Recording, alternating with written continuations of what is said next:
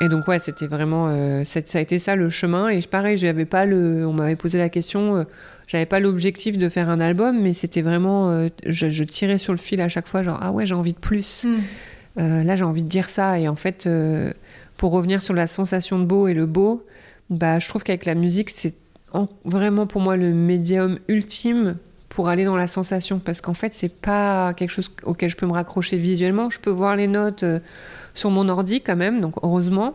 Sinon ce serait vraiment galère. Mais quand même en fait je suis comme je suis pas musicienne et que j'ai pas justement les notes dans ma tête visuellement mm-hmm. et eh ben je suis obligée de le sentir l'entendre dans ma tête de sentir dans mon corps comment ça fait pour après trouver comment je le rends réel en fait et comment je le matérialise. Donc il y a vraiment c'est des vraies sensations pour moi c'est un chansons, c'est des sensations.